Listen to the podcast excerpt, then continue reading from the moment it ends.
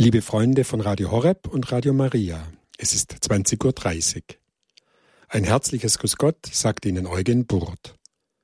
Heute Abend gibt uns Pater Hans Burb, Exerzitienmeister in Hochaltingen, wertvolle Hinweise zum vertieften Verständnis des Johannesevangeliums. Im 28. Teil seiner Vortragsreihe zeigt uns Pater Burb auf, wie Gott auch in die heutige Zeit hineinspricht und was er jedem von uns heute mit seinem Wort sagen will. Liebe Zuhörerinnen und Zuhörer, wir sind schon jetzt am Schluss eigentlich der Verkündigung Jesu. Jesus ist noch mit seinen Jüngern im Abendmahlsaal. Er spricht von der Trennung und er spricht von der Freude des Wiedersehens. Der letzte Satz, den wir letztes Mal betrachtet haben, ist das Johannesevangelium, Kapitel 16, Vers 22, wo er sagt zu seinen zwölf oder noch elf Jüngern, Judas war ja schon weg, so seid auch ihr jetzt bekümmert, eben weil er ja jetzt weggeht, aber ich werde euch wiedersehen. Dann wird euer Herz sich freuen und niemand nimmt euch eure Freude. Und nun fahren wir fort mit dem Vers 23. An jenem Tag werdet ihr mich nichts mehr fragen. Amen, Amen, ich sage euch, was ihr vom Vater erbitten werdet, das wird er euch in meinem Namen geben. Das, also Jesus spricht jetzt etwas an, was neu ist. Einmal sagt er, an jenem Tage, wenn er wiederkommt, das heißt nach der Auferstehung gemeint, nach der Sendung des Heiligen Geistes, werdet ihr mich nichts mehr fragen. Sie haben ja immer wieder, das sahen wir, die letzten Betrachtungen, Jesus gefragt wo sie etwas nicht verstanden haben. Aber dann, wenn der Heilige Geist geschenkt wird, dann werdet ihr mich nichts mehr fragen. Er wird euch, wie wir letztes Mal hörten, in der Wahrheit führen. Er wird euch meine Worte erklären. Und dann kommt dieses Bitten, was ihr vom Vater erbitten werdet dann im Heiligen Geist. Das wird er in meinem Namen euch geben. Und was wird das sein? Denken Sie an die Stelle, wo Jesus gesagt hat, und früher zu den Leuten schon, wenn ihr, die ihr böse seid, euren Kindern gebt, was gut ist, wie viel mehr wird euch der Vater im Himmel den Heiligen Geist geben, wenn ihr ihn darum bittet. Und das ist das Entscheidende. Nicht um sagt er, was ihr vom Vater bitten werdet, wird er euch in meinem Namen geben. Und er hat ja gesagt, ihr werdet mich um nichts mehr fragen. Ja, was denn? Den Heiligen Geist. Deshalb hier die Aufforderung, bevor wir das Wort Gottes lesen, betrachten, sollen wir um den Heiligen Geist bitten. Ich denke, Sie haben das vorher vielleicht schon getan und ich habe es auch getan. Dass wir uns gegenseitig auch heute Abend verstehen. Auch wir brauchen jetzt diesen Heiligen Geist. Und wir wollen den Vater bitten, dass er uns in seinem Namen diesen Heiligen Geist gibt, sodass uns das Wort Jesu aufgeht für unser Leben, dass es das bewirkt, was es eigentlich bewirken will. Nicht? Und das, da, mit diesem Vers sagt Jesus noch etwas, nämlich wir können jetzt direkt zum Vater gehen. Wir können jetzt direkt uns an den Vater wenden.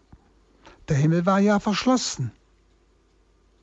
Aber jetzt, Jesus wird in dieser Stunde, in der er jetzt ist, uns erlösen er wird für uns eintreten, sodass unsere Schuld beglichen ist und wir wieder Zugang zum Vater haben.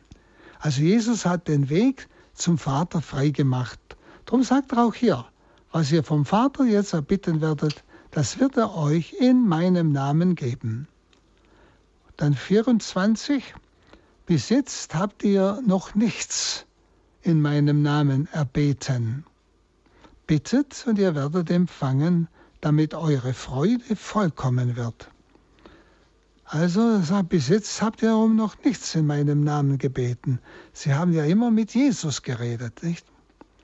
Also dieses freimütige Gebet zum Vater, von dem Jesus hier spricht, und zwar ein Gebet zum Vater, das erhört wird, beginnt mit der Zeit nach der Geistsendung. Es hat also alles mit diesem Wort zu tun, wenn ich wiederkomme, wird eure Freude groß sein. Und die Freude ist eine Frucht des Geistes. Und dieser Geist, deshalb braucht ihr mich nichts mehr fragen, wird euch in alle Wahrheit führen. Und dieser Geist dürft ihr vom Vater erbitten. Ja, da haben Sie immer den Zusammenhang, ja, von was eigentlich das Tragende in diesen einzelnen Sätzen ist. Der Hintergrund, das ist Heiliger Geist. Also das freimütige Gebet zum Vater, das erhört wird, beginnt mit der Zeit nach der Geistsendung, nach Pfingsten. Jetzt ist der Himmel offen. Und Jesus spricht noch in der Zeit der Bedrücktheit. Es war ja noch vor der Erlösung. Er war noch im Abendmahlsaal. Und die kommende Zeit, also nach der Geistsendung, nach der ganzen Erlösungstat Jesu, die kommende Zeit ist eine Zeit des Freimuts, ist eine Zeit der vollkommenen Freude. Ich denke, wenn wir so etwas lesen, dann meinen wir äh, meistens so eine Gefühlsfreude. Und Sie wissen ja, Gefühlsfreuden, die sind ein paar Augenblicke da, wenn es gerade wunderbar alles harmonisch gelingt sind aber auch ganz schnell wieder weg durch irgendetwas weniger Angenehmes. Das kann es nicht sein, das ist keine vollkommene Freude. Die vollkommene Freude ist eine Frucht des Geistes. Und deshalb nach der Geistsendung, denn der Geist hat ja Jesus uns ermöglicht durch die Erlösung. Und er geht ja zum Vater, um uns den Geist zu senden, wie er gesagt hat. Nicht? Und eben dieser Geist bringt diese vollkommene Freude in uns.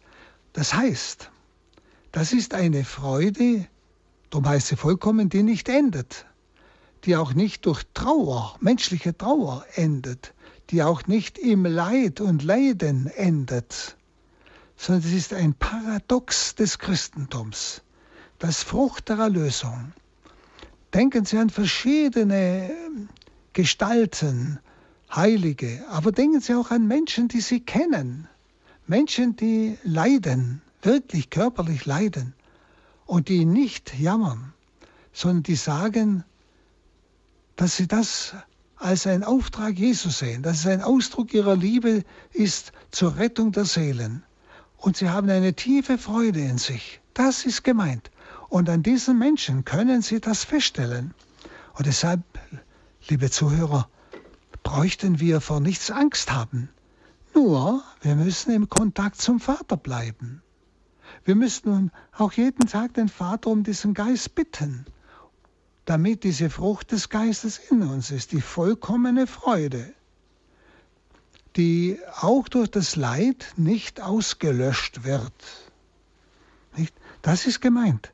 Also, verstehen Sie, wenn uns jemand verspricht, ja, ich sage es mal politisch, wenn ihr mich zum Kaiser wählt, dann werdet ihr jeden Tag Hochzeitsfeiern haben. Ihr braucht nichts mehr arbeiten, nur noch euch freuen. Verstehen Sie, da weiß jeder, das ist keine bleibende Freude. Und selbst wenn alle Tag Hochzeit ist, wenn ich dann krank bin und Leiden habe und alles Mögliche und verleumdet werde und alles Mögliche oder ausgegrenzt werde, dann ist aus mit dieser Freude, die der da verspricht. Was Jesus meint, es ist diese vollkommene Freude, die auch das Leid umschließt, die durch nichts mehr zerstört werden kann. Wenn Sie, das eine ganz tiefe Freude, nicht im Gefühl. Da ist diese ganz tiefe Freude als Frucht des Geistes gemeint. Wenn Sie, wo Sie vielleicht äh, so ganz tief drin meinen, es ist alles ruhig oder alles sogar leer, es ist alles so Unlust unten drin, so im, im Tiefen. Und trotzdem spüren Sie, wenn Sie mit dem Vater im Kontakt bleiben, also wirklich im Gebet sind, nicht bloß hier und da, sondern der ganze Tage über auch, wo Sie vielleicht das Bild des Gekreuzigten in Ihrem Zimmer sehen, wo Sie mit Gott reden, bevor Sie etwas anfangen, wo Sie einfach mit Gott leben, werden Sie immer spüren, auch selbst wenn es in Ihnen ganz ruhig ist, vielleicht sogar lustlos, gefühlsmäßig, also so neutral oder leer, dass Sie trotzdem spüren, ich bin nicht unglücklich. Ich bin eigentlich ganz tief drin zufrieden. Eigentlich fehlt mir nichts. Schauen Sie, und das ist diese Gegenwart Gottes in unseren Tiefen. Das ist das, was diese vollkommene Freude ausmacht. Dieser Gott, der sich nicht aufdrängt, aber mich ausfüllt, obwohl ich gefühlsmäßig meine, ich sei leer, hätte keine Lust, weder zum Beten noch zum Arbeiten. Und trotzdem, wenn ich treu bleibe in allem, spüre ich ganz tief unten, ich bin nicht unzufrieden. Schauen Sie, das ist doch eine ganz tiefe, ruhende Freude der Vollkommenheit. Das ist gemeint. Und es ist wichtig, das in sich zu entdecken. Das muss man entdecken. Das ist eine tiefe Freude, die sich nicht aufzwängt. Das ist nicht so eine Freude, da weißt du, so, so in der Fasnacht, oh, so weiß ich was, nicht so lustig, sondern es kann ganz ruhig sein. Es kann sogar, Sie können sogar äußerlich hm, vielleicht sich einsam fühlen oder vielleicht sogar verletzt werden von Menschen. Und trotzdem spüren Sie ganz tief drin, es ist ruhig in mir. Ich bin nicht unzufrieden. Ich brauche nichts weiteres, um glücklich zu sein. Das Glück ist, oder halt die Zufriedenheit ist tief in mir. Und das ist Freude. Ganz tiefe Freude, vollkommene Freude. Das ist es, was Jesus verheißt. Wenn wir den Vater bitten, wenn wir diesen freien Zugang zum Vater im Namen Jesu nutzen, tagtäglich nutzen. Wissen Sie, ich habe den Eindruck, dass auch wir Katholiken gar nicht mehr selbstverständlich mit Gott reden. Wir machen vielleicht noch ein Morgengebet, vielleicht ein Abendgebet, vielleicht auch mal zwischendrin der Engel des Herrn, Tischgebet. Aber dass ich den ganzen Tag über mit diesem, wie Theresia von Avila sagt, mit diesem Freund im Gespräch bin, dass wenn ich etwas Neues beginne, sage Jesus, geh du jetzt mit, lass mich das Richtige erkennen. Oder in einem Gespräch hinein, lass mich das Richtige sagen. Lass mich den anderen verstehen. Dass ich immer mit ihm rede und sie werden staunen, was da geschieht als wenn ich einfach nur alles von mir her mache. Ich probiere es halt, ich mache halt das oder ich schwätze das. Nein, mit ihm den Tag überleben, wie mit einem guten Freund, der mit mir durchs Leben gehen will. Auch das Unangenehme mit ihm verkraften, mit ihm besprechen. Wenn ich mir mit, mit Menschen schwer tue, dann mit ihm über diese Menschen sprechen ihn um die Gnade bitten, ihnen vergeben zu können, sie segnen zu können. Ja? Und dann werden sie merken, wenn sie so mit ihm leben, sie, werden immer einen ganz tiefen Frieden haben. Wenn sie sich ärgern und schimpfen, haben sie keinen Frieden. Sind sie unzufrieden und sie machen sich dazu noch krank. Denn Sünde macht krank. Immer. Also, deshalb, Jesus sagt etwas, und das sind ja bald die letzten Worte, die Jesus überhaupt spricht, ja, vor seinem Leiden, nicht? Er sagt, die kommende Zeit, also nach der Erlösung, nach der Sendung des Heiligen Geistes, diese kommende Zeit ist eine Zeit des Freimuts und der vollkommenen Freude. Das ist gemeint. Sie, wir müssen immer wieder auch miteinander betrachten, was meint Jesus? Sonst lesen wir drüber weg und stellen höchstens fest, ich, ich spüre spür nichts von dieser vollkommenen Freude. Oh doch, ich, ich muss es entdecken, wahrnehmen, aber ich muss natürlich auch das tun, was er hier sagt. Was ihr vom Vater bitten werdet, das wird er euch in meinem Namen geben, nämlich diesen Heiligen Geist. Und dass wir mit diesem Vater in Kontakt bleiben, zu dem Jesus uns den Weg eröffnet hat und auch mit Jesus eben im Kontakt bleiben, dann kann diese, dieser Geist Gottes in uns einströmen und diese Früchte bringen. Also diese vollkommene Freude, dieser Freimut, das ist die Wirkung des Heiligen Geistes, den wir vom Vater im Namen Jesu erbitten dürfen. Dann äh, Vers 25. Dies habe ich in verhüllter Rede zu euch gesagt. Es kommt die Stunde, in der ich nicht mehr in verhüllter Rede zu euch spreche, sondern euch offen den Vater verkünden werde. Was will er damit sagen? Ich habe das alles in verhüllter Rede gesprochen. Er meint die ganzen drei Jahre, in denen er den Jüngern und dem Volk vom Vater gesprochen hat, also die frohe Botschaft verkündet hat, dass wir einen Vater im Himmel haben, der reine Liebe ist und dass wir der Erlösung bedürfen und uns die Schuld vergeben wird durch diese Erlösung, die Jesus uns erwirken wird. Ich habe also in verhüllter Rede gesprochen, das gilt für alles, was er gesagt hat. Das ist Remata, ist alle Reden, das im Griechischen, die, alle Reden, die er gehalten hat. Es war verhüllt. Das heißt, die Menschen haben es noch nicht verstanden.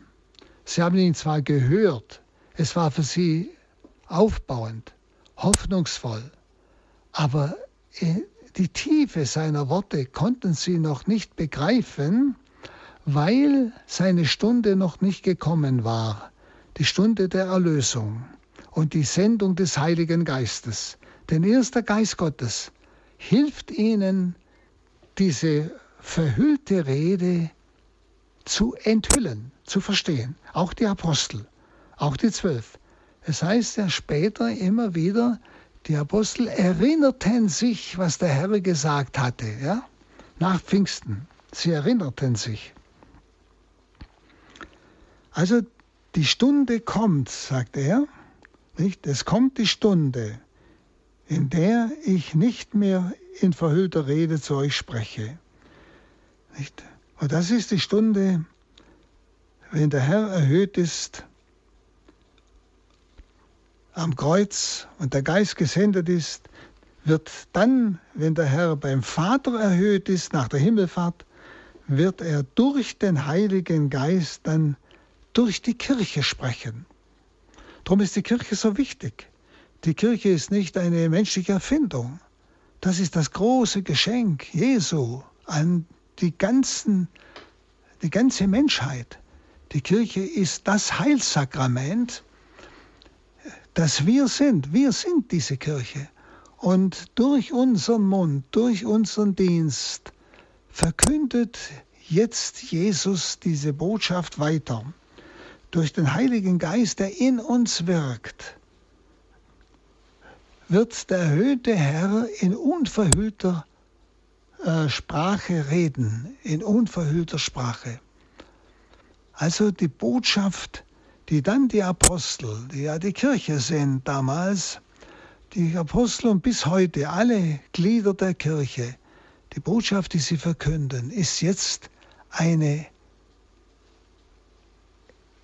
enthüllte Sprache. Sie ist nicht mehr verhüllt. Jetzt kann sie verstanden werden, weil der Heilige Geist in uns redet. In uns redet. Und denken wir an ein anderes Wort Jesu. Ihr werdet sogar noch Größeres tun, als ich selbst getan habe. Selbstverständlich, kennen Sie ja noch, ja? Selbstverständlich nicht wir. Wir wir gebrechlichen Menschen können nichts Größeres tun, als er getan hat, sondern wiederum er, denn die Kirche ist ja sein Leib, und er handelt durch uns. Er handelt in uns in die Welt hinein. So konkret sind wir der Leib Jesu. So konkret ist die Kirche der mystische Leib Jesu. Es ist gleichsam Jesus, der in uns durch die Welt geht, durch die Zeit und verkündet und seine Wundertaten tut. Nicht? Und so äh, spricht er uns los von den Sünden durch die einen Glieder der Kirche, denen er diese Vollmacht gab. Durch alle verkündet er im Wort seine Botschaft oder durch das Leben des Einzelnen. Jedem hat er bestimmte Gaben gegeben, durch die er auf die Welt wirkt, in die Welt hineinwirkt, um die Menschen für, für sich zu gewinnen. Ja. Aber es ist immer Jesus in uns, der wirkt. Ja. Und deshalb sagt er, dies habe ich in verhüllter Rede zu euch gesagt, also die drei Jahre. Es kommt aber die Stunde, eben nach Pfingsten, in der ich nicht mehr in verhüllter Rede zu euch spreche, sondern euch offen den Vater verkünden werde. Wisst ihr, da steckt das Geheimnis der Kirche drin. Offen euch vom Vater verkünden werde. Ganz klar. Und jetzt können wir es verstehen, weil Heiliger Geist uns erfüllt sowohl die Glieder der Kirche, die sprechen, wie auch die anderen, die hören. Nicht? Und darum erleben sie ja in der ganzen Kirchengeschichte dieselben Wunder, die auch Jesus getan hat. Dieselben Wunder. Heilung, Befreiung, Totenerweckung, alles gibt es in der ganzen Kirchengeschichte. Durch Glieder der Kirche, durch glaubende Menschen. Aber es ist, wir müssen uns klar sein, er sagt ganz klar, es kommt die Stunde, in der ich nicht mehr in verhüllter Rede zu euch spreche, sondern offen den Vater verkünde, nämlich in uns und durch uns. Wenn Sie, das ist das Großartige, was er hier sagt. Nicht? Und nach der Sendung des Heiligen Geistes bewirkt eben das Wort Gottes mehr Glaube in den Menschen als zu seiner Lebzeit. Wie oft hat er beredigt und verkündet und sie haben es nicht geglaubt. Auch die Jünger nicht, verstehen Sie? Weil sie noch nicht den Heiligen Geist hatten, der ihnen diese Klarheit gab. Sie waren noch nicht erlöst, sie waren noch in der Dunkelheit der Sünde, der Unerlöstheit. Ja? Aber dann, nach Pfingsten, kann Jesus durch die Glieder der Kirche Glauben zeugen, viel mehr als zu seinen Lebzeiten, Glauben zeugen in den Hörenden. Und das ist das, was Sie auch, jeder von Ihnen, wenn er als glaubender Mensch lebt, erfahren kann. Wenn Sie sich erinnern, wie Sie vielleicht einen Menschen getröstet haben, der vielleicht ein sehr tiefes Leid erlebt hat. Sie haben einfach seine Not angehört. Sie haben vielleicht nicht einmal viel geredet. Sie haben ihn nur ihr, ihr, ihre Barmherzigkeit spüren lassen, ihr Verstehen spüren lassen. Und der Mensch sagt, du, ich danke dir, das hat mir jetzt so gut getan. Jetzt ist mir's leichter. Merken Sie? Sie haben vielleicht nur ein paar wenig Worte gesagt oder sie haben vielleicht nur ihre Barmherzigkeit gezeigt. Und Jesus konnte durch sie in der Kraft des Heiligen Geistes in diesem Menschen, der tiefe Not in sich hatte, Dunkelheit hatte, ein Licht anzünden. Er konnte in dieser Frau etwas oder diesem Mann etwas bewirken, etwas, was man nicht machen kann. Merken Sie es? Also haben Sie doch Vertrauen. Leben Sie mit Jesus, leben Sie mit ihm, wie ich es vorhin gesagt habe. Und Sie werden staunen, wie er durch Sie in anderen den Glauben wirkt, wie er durch Sie tröstet, aufbaut. Ja, das ist wunderbar. Nicht wir müssen es machen. Wir brauchen keine Angst zu haben, dass wir nicht die richtigen Worte finden. Wir brauchen bloß beten, den Herrn bitten, gib mir das richtige Wort. Sei du jetzt anwesend, sprich du durch mich und dann höre ich einfach. Und das, was mir kommt, was mir einfällt, das sage ich dem Menschen. Schauen Sie so, so ist konkret sind diese Worte. Er wird offen vom Vater sprechen. Es kommt die Stunde und sie ist jetzt da. Und er spricht durch sie in ihrer Familie und in ihrer Umgebung. Durch sie. Dann der Vers 26 und 27. An jenem Tage werdet ihr in meinem Namen bitten, und ich sage nicht, dass ich den Vater für euch bitten werde, denn der Vater selbst liebt euch, weil ihr mich geliebt und weil ihr geglaubt habt, dass ich vom Vater ausgegangen bin. An jenem Tag, es ist wiederum an jenem Tag, das heißt, die Erlösung geschehen ist von Golgotha, Christus auferstanden ist, zum Vater heimgekehrt ist und der Heilige Geist gesendet wird an Pfingsten, bei uns in, in, der, in der Taufe und dann vor allem in der Firmung. Ja. An jenem Tag werdet ihr in meinem Namen bitten, und ich sage nicht, dass ich den Vater für euch bitten werde, denn der Vater selbst liebt euch. Was will Jesus sagen? Also er, gleichsam, er braucht beim Vater eigentlich nicht mehr für, für uns eintreten. Der Vater wendet sich unmittelbar uns zu, den Jüngern damals uns zu, unmittelbar. Wir dürfen Abba sagen.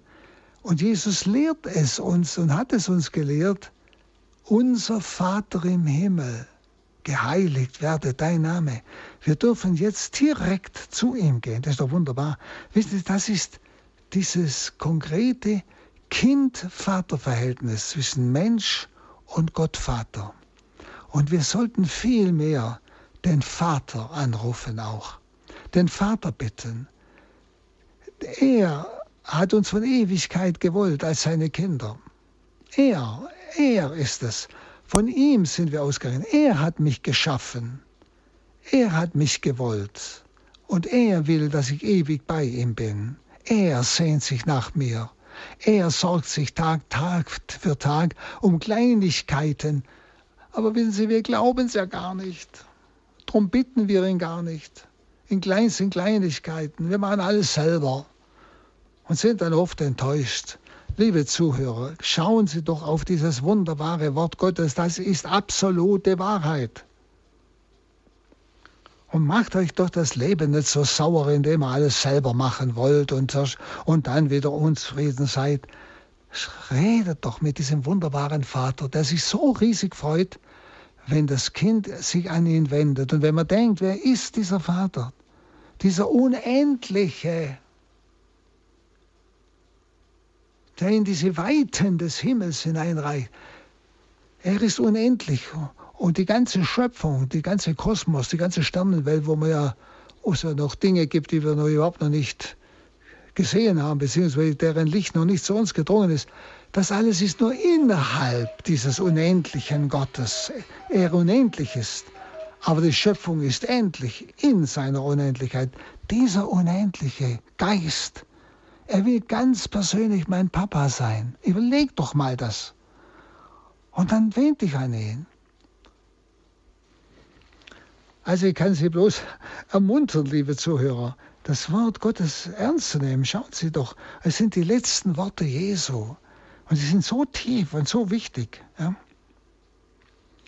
Also wir haben direkten Zugang zum Vater. Der Vater wendet sich auch unmittelbar an uns. Das heißt, die Jünger oder wir, die in der vollen Gemeinschaft mit Jesus stehen, eben durch den Heiligen Geist, das ist ja die Stunde, sind auch der Liebe des Vaters gewiss. Wenn wir in der Gemeinschaft mit Jesus stehen, mit Jesus leben, wie ich vorhin gesagt habe, nicht? Und durch im Namen Jesus den Vater immer wieder um den Geist bitten, nicht? Dann sind wir durch diese Gemeinschaft mit Jesus, durch, durch den Heiligen Geist, auch ganz und gar in der Liebe des Vaters. Ja? Darum heißt es, an jenem Tag werdet ihr in meinem Namen äh, bitten und ich sage euch, dass ich den Vater für euch beten werde, denn der Vater selbst liebt euch. Also wenn er uns liebt, dann will er doch, dass wir uns an ihn wenden, dass wir diese Liebe beantworten. Und Sie werden staunen, dass Ihr Leben sich verändert. Sie werden staunen. Wenn Sie, wir leben in einer total verweltlichten, säkularisierten Welt. Ja, ich möchte fast sagen, wie ich es jetzt heute ein paar Mal in verschiedenen Berichten gelesen habe, in einer schrecklich atheistischen Umwelt, die sehr aggressiv gegen uns Katholiken ist, nicht bloß im Wort, sondern jetzt fangen sie schon auch an, tätig zu werden gegen uns. Da ich fast den Eindruck habe, die, die Christenverfolgung fängt bei uns jetzt auch an. Und zwar nicht bloß im Wort, sondern auch in der Tätigkeit, im Tun. Verstehen Sie? Und da gewöhnen wir uns gleichsam Gott gleichsam ab in einer solchen Umgebung. Und ich rate Ihnen, machen Sie genau umgekehrt. Leben Sie mit diesem Gott ganz persönlich, den ganzen Tag. Sie haben freien Zugang zu diesem Vater, der euch liebt, weil er mich liebt und weil ihr geglaubt habt, dass ich vom Vater ausgegangen bin. Wenn wir Christus akzeptieren, annehmen, glauben, dass er vom Vater gekommen ist, also dass er der Sohn Gottes ist, dass er das ewige Wort des Vaters ist, durch den der Vater alles ausspricht gleichsam. Nicht? Ja, ist ja bildhaft, verstehen Sie? Wir können uns ja den dreifaltigen Gott nicht vorstellen. Ja? Dann liebt uns der Vater, weil wir glauben, dass Jesus vom Vater zu uns gekommen ist und weil wir glauben, dass die Worte, die Jesus uns gesagt hat, die Worte des Vaters waren. Denn Jesus sagt ja, ich spreche nicht aus mir selber, sondern ich spreche nur das, was ich vom Vater gehört habe. Sind die Worte des Vaters. Deshalb sagt er hier, ne? denn der Vater selbst liebt euch, weil ihr mich geliebt und weil ihr geglaubt habt, dass ich vom Vater ausgegangen bin. Das heißt, wenn er vom Vater ausgegangen ist, das Wort des Vaters ist, da ihr geglaubt habt, dass seine Worte die Worte des Vaters sind. Weil wir dem Vater durch Jesus glauben. Deshalb, deshalb liebt er uns. Ja. Also bleiben Sie, an, äh, an diese, bleiben Sie in dieser Beziehung durch Jesus zum Vater. Und er sagt ja, wenn wir im Namen Jesu den Vater direkt bitten, dann heißt das, dass wir Gemeinschaft mit Jesus haben. Und Jesus offenbart den Jüngern und auch uns jetzt mit diesen Worten das Freundschaftsverhältnis, das der Vater uns um Jesu willen gewährt. Ja? Ein Freundschaftsverhältnis, dieser unendliche Gott, dieser unendliche Schöpfer, mir, diesem kleinen Wesen auf dieser kleinen Erdkugel, gegenüber der weiten, dem weiten All. Und Jesus sagt ihnen ja, ihr seid, haben Sie ja schon einmal gehört, ihr seid meine Freunde und diese Freundschaft wird auch zur Gottesfreundschaft zur Freundschaft mit dem Vater, aber in einem noch tieferen Sinn der Kindschaft des Kindes zu einem Vater, der Vater ist und keine Macken hat wie unsere irdischen Väter, die einfach auch geprägte Menschen sind, verletzte Menschen oft. Dann der Vers 28. Vom Vater bin ich ausgegangen und in die Welt gekommen. Ich verlasse die Welt wieder und gehe zum Vater. Also Jesus spricht es genau davon, was die Jünger ja glauben, dass er vom Vater kommt.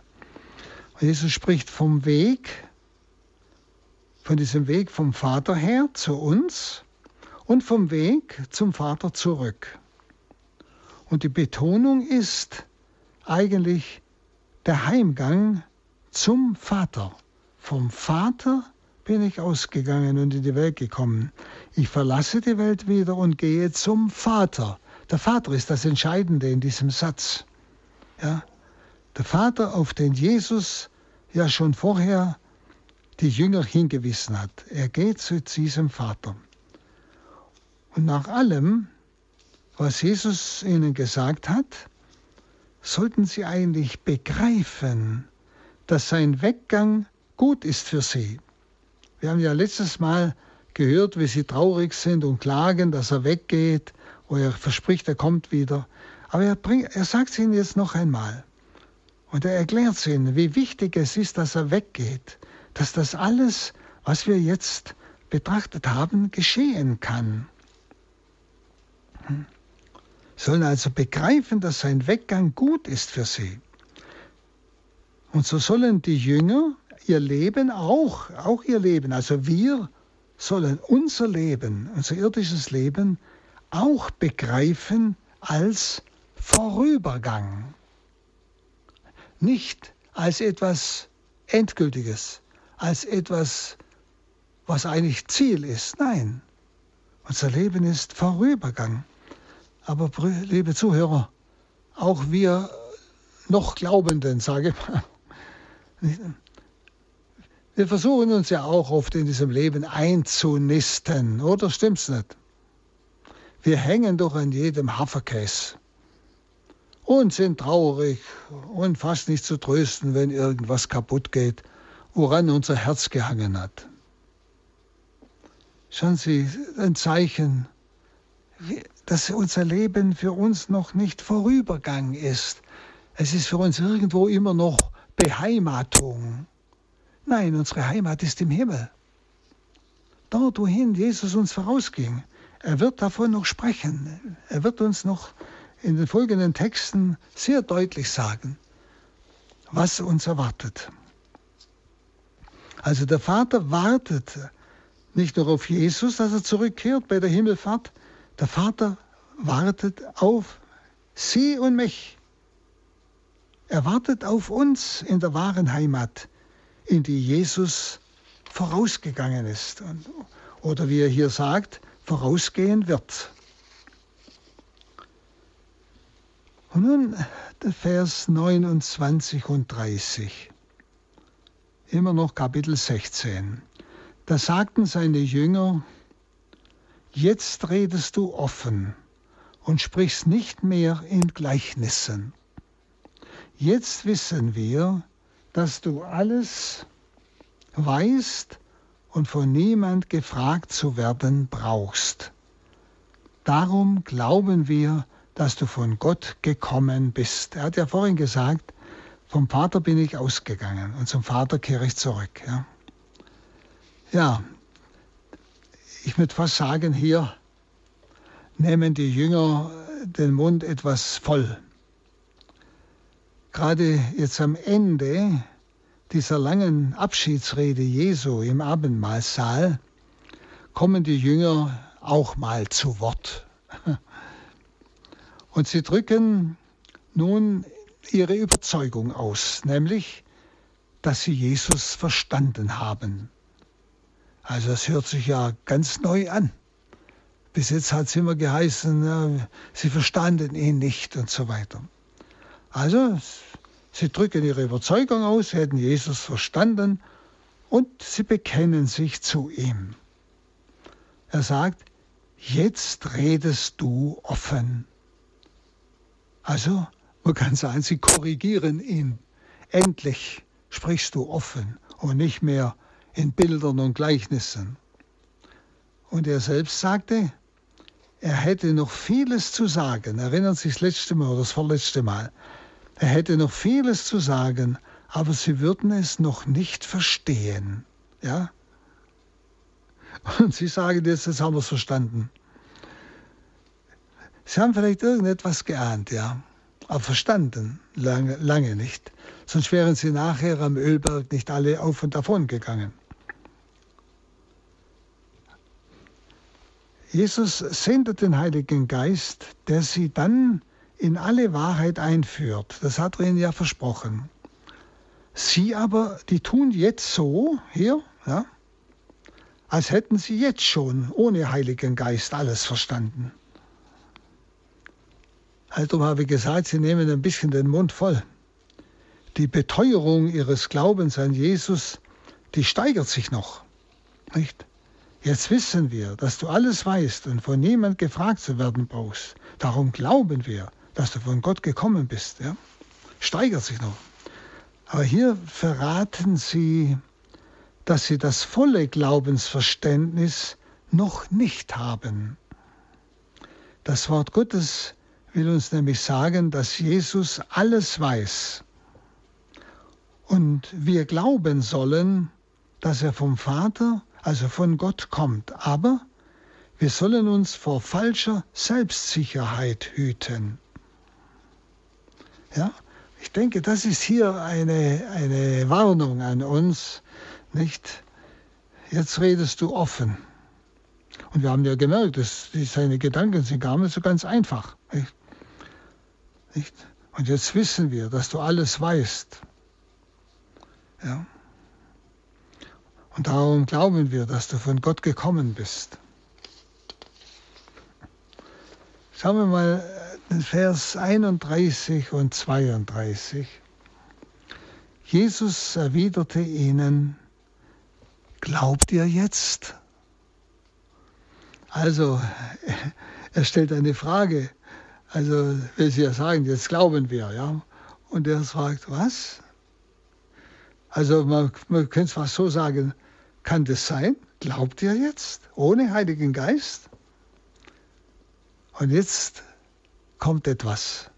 Die Stunde kommt und sie ist schon da in der ihr versprengt werdet, jeder in sein Haus, und mich werdet ihr allein lassen. Eine seltsame Antwort auf diese ja, Selbstsicherheit der Jünger. Nicht, jetzt, jetzt wissen wir es, du weißt alles und wir glauben es jetzt, alles ist klar. Nicht? Eigentlich muss man sagen, überhaupt nichts ist klar. Ja? Also eine, äh, ich möchte mal so sagen, auch wenn ich, wenn der Geist Gottes mir eine Wahrheit wieder tiefer erfahren lässt. Es geht ja in unserem Glauben vielleicht weniger so um in die Breite zu gehen, noch mehr zu wissen über Gott. Das ist zwar gut, aber es geht vielmehr im Gebet und in der, im Umgang mit Jesus und dem Vater um die Vertiefung des Glaubens. Das heißt, dass mir das Wort Gottes, das ich schon lange kenne, eine Wahrheit über Gott tiefer aufgeht, wo man spürt, das kann man nicht einfach studieren, sondern das kann einem im Gebet plötzlich ganz tief aufgehen, indem uns eine ganz tiefe innere Berührung, möchte ich fast sagen, mit der Person des Vaters oder des Sohnes innerlich ja, in einer bestimmten Weise erfahrbar wird. Das ist also auch das, was ich glaube, immer tiefer wird, persönlicher, mich tiefer in die Gemeinschaft und Freundschaft mit der Person Jesu und des, des Vaters im Heiligen Geist führt. Ja? Also seit die Stunde ist schon da. Jetzt, nämlich sie gehen ja anschließend an den Ölberg. Ja? Und wo sie ja die Jünger dann alle fliehen und davongehen, ja? wo ihr versprengt werdet. Ja? Also Jesus stellt eine zweifelnde Frage. Ihr glaubt jetzt? Ja, ist eine zweifelnde Frage. Und Jesus weist sie hin und auch uns. Auch wenn wir glauben, zu glauben. Er weist uns hin, dass unserem Glauben noch ein schlimmes Versagen folgen kann, wenn wir nicht aufpassen. So wie denen auch. Drum sagt er du im Griechischen, passt auf. Jetzt, wo ihr glaubt, alles zu verstehen, ist auch schon die Stunde, in der ihr versagt, mich verlasst und heimgeht. Ich denke, wir müssen um diese unsere Begrenztheit wissen. Denn dieses Wort gilt ja nicht bloß den Jüngern damals. Er spricht ja jetzt zu uns. Sein Wort geht ja jetzt an mich und an Sie. auch wenn ich vielleicht wirklich im Glauben überzeugt bin, ich liebe Jesus, ich liebe den Vater, ich lebe mit ihm Tag und Nacht. Einfach, es ist für mich selbstverständlich, mit Gott zu leben. Und es, es ist eine tiefe innere Beziehung da. Muss ich mir immer klar sein, ich bin so erbärmlich und begrenzt, dass ich jederzeit die größte Sünde begehen kann. Wenn Sie, ich glaube, dieses Bewusstsein unserer Begrenztheit, unserer Schwäche, schützt uns vor, die, vor dieser Sünde, führt uns zur wahren Demut, in der dann Gott uns schützt, nicht wir selber. Denn sonst kommen wir leicht in eine Selbstsicherheit und meinen, ja, ich glaube, mir, mir kann der Glaube niemand mehr rauben. Ja, und dann falle ich auf die Nase in meinem inneren Stolz. Da müssen wir aufpassen.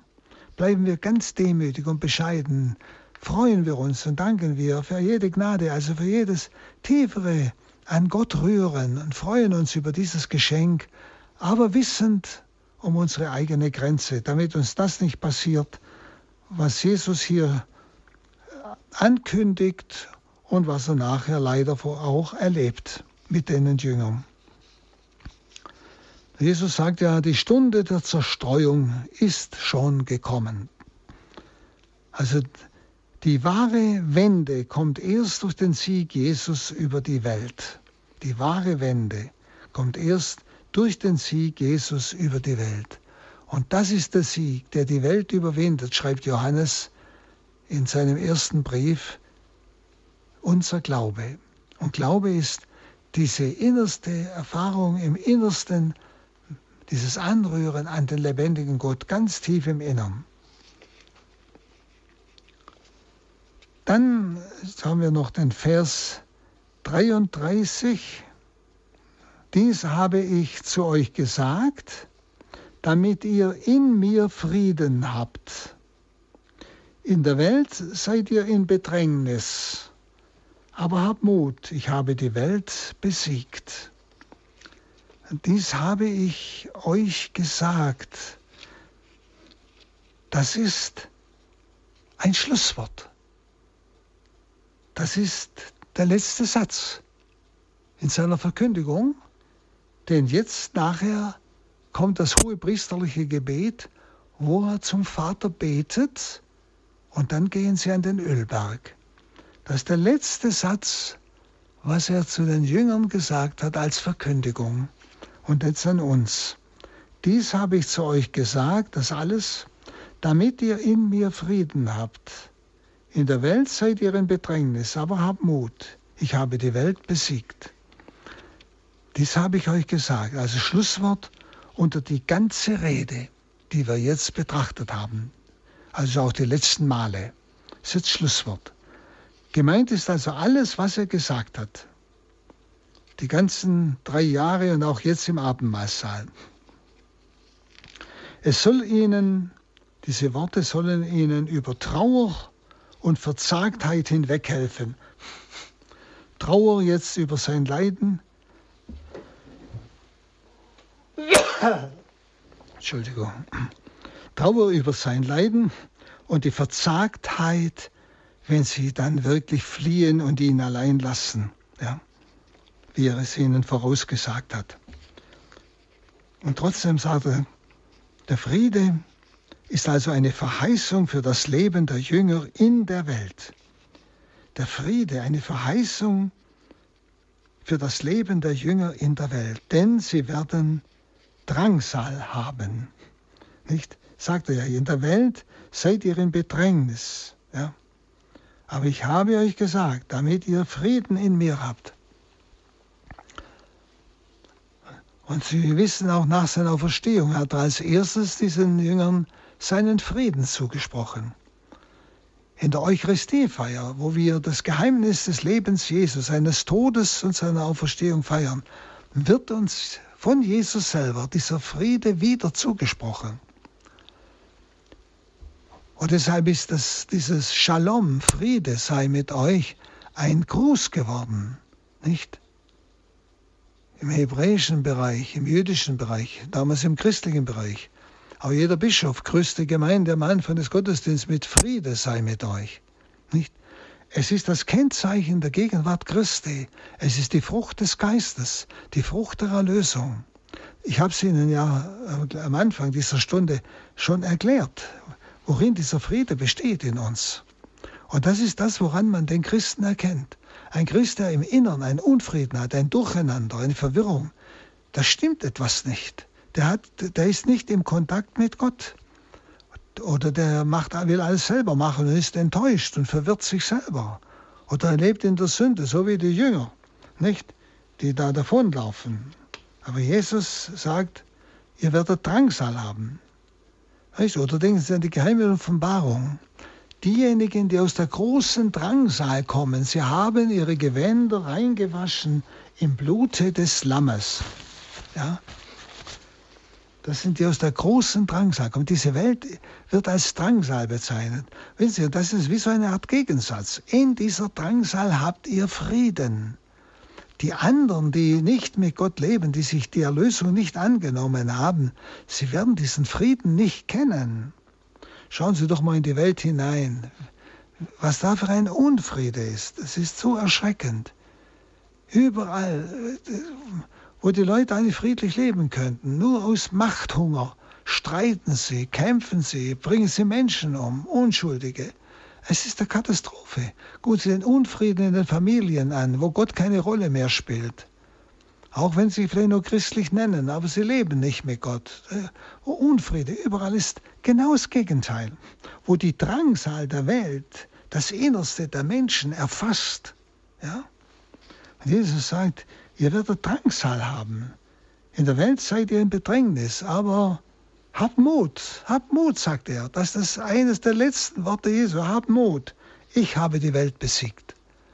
Und die Frucht dieses Sieges ist der Friede. Daran erkennen wir den wahren Christen. Daran erkenne ich mich, ob ich in der Gemeinschaft mit Gott lebe oder ob ich herausgefallen bin. Und wenn Sie in der Sünde leben, werden Sie keinen inneren Frieden haben. Das gibt's nicht. Wenn, die Menschen jahrelang ohne Beichte leben, wie soll wie, wie, das kann ich mir nicht vorstellen, dass die irgendwann einmal ernsthaft bereuen. Denn wenn sie ernsthaft bereuen würden, würden sie das Bußsakrament empfangen. Ja? Schauen Sie, die können keinen Frieden haben. Darum haben wir so wenig Frieden auch in unseren Gemeinden und überall. Überall wird gestritten, im Pfarrgemeinderäten und überall. Genau dort, wo der Friede eigentlich greifbar sein soll. Dort, wo es um die Gegenwart Gottes geht, wo es um Gott selbst geht. Das ist doch unverständlich, oder? Aber verstehen Sie es jetzt? An dieser Stelle. Letzter Satz Jesu. Dies habe ich euch gesagt, damit ihr in mir Frieden habt. In der Welt seid ihr in Bedrängnis, aber habt Mut. Ich habe die Welt besiegt. Also, sie werden Drangsal haben, aber sie sind nicht schutzlos ausgeliefert. Wir, in Jesus, haben wir Frieden.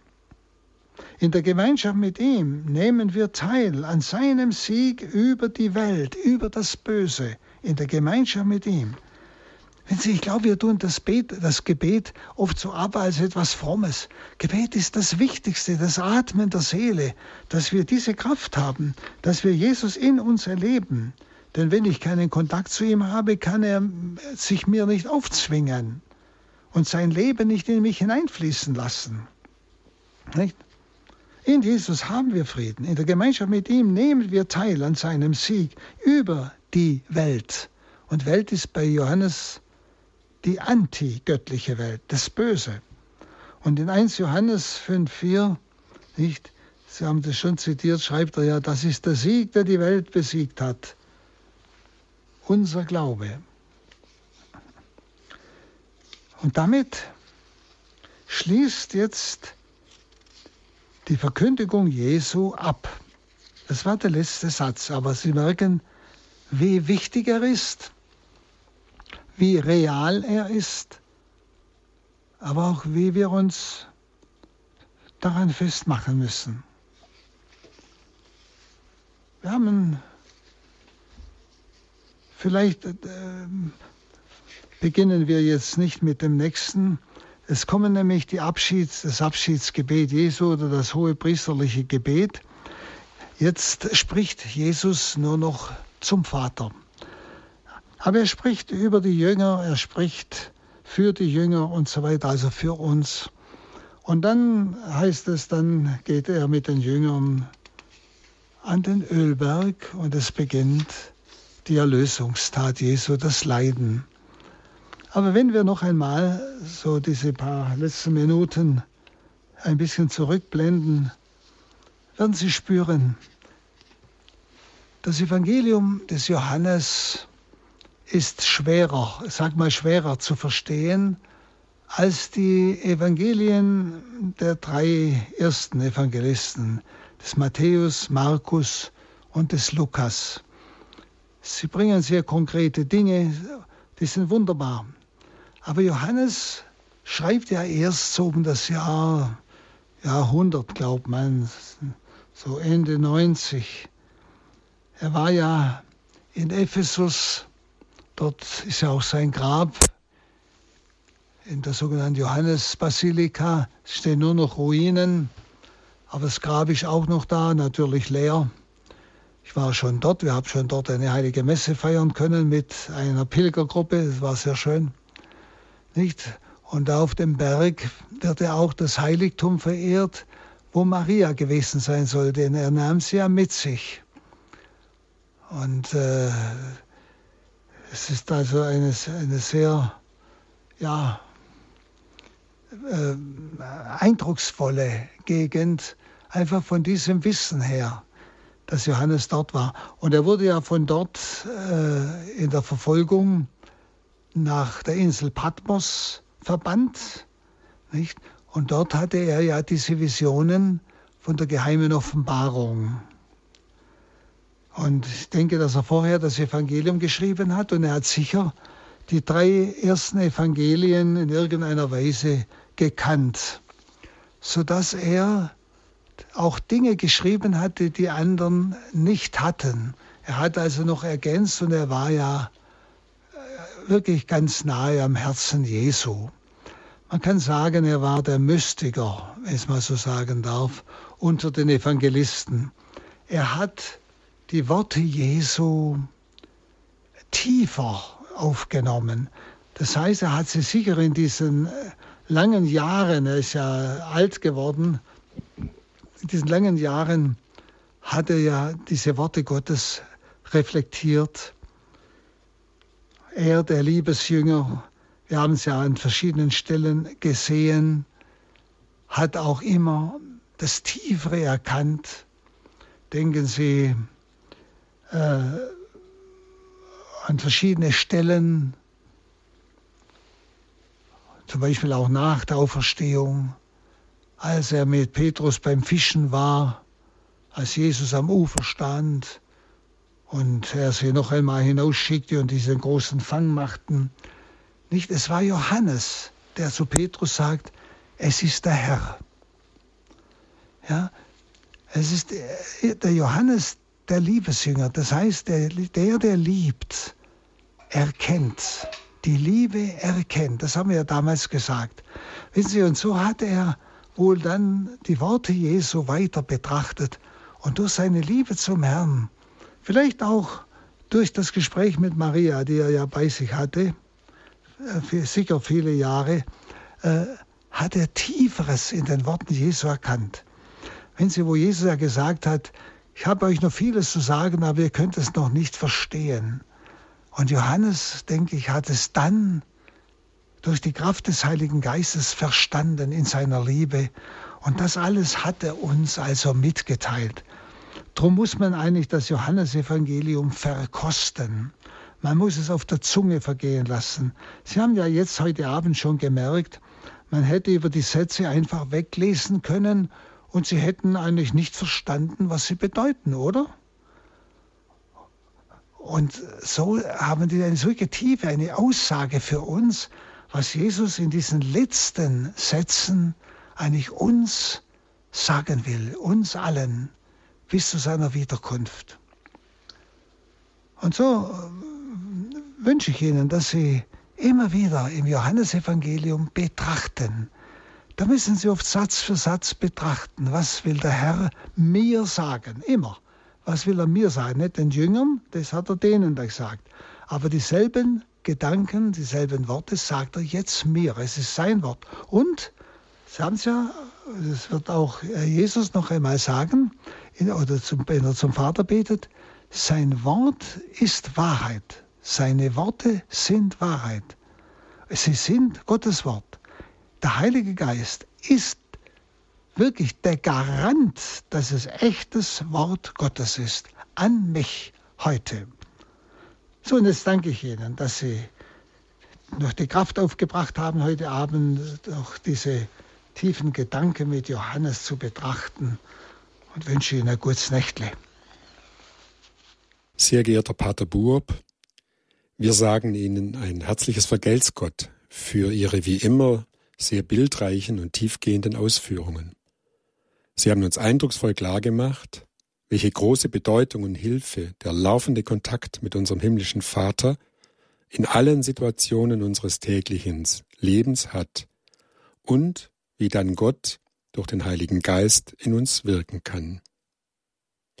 Falls Sie, liebe Hörer, die heutige Sendung nochmals nachhören wollen, können Sie dies über unser Podcast-Angebot auf www.horeb.org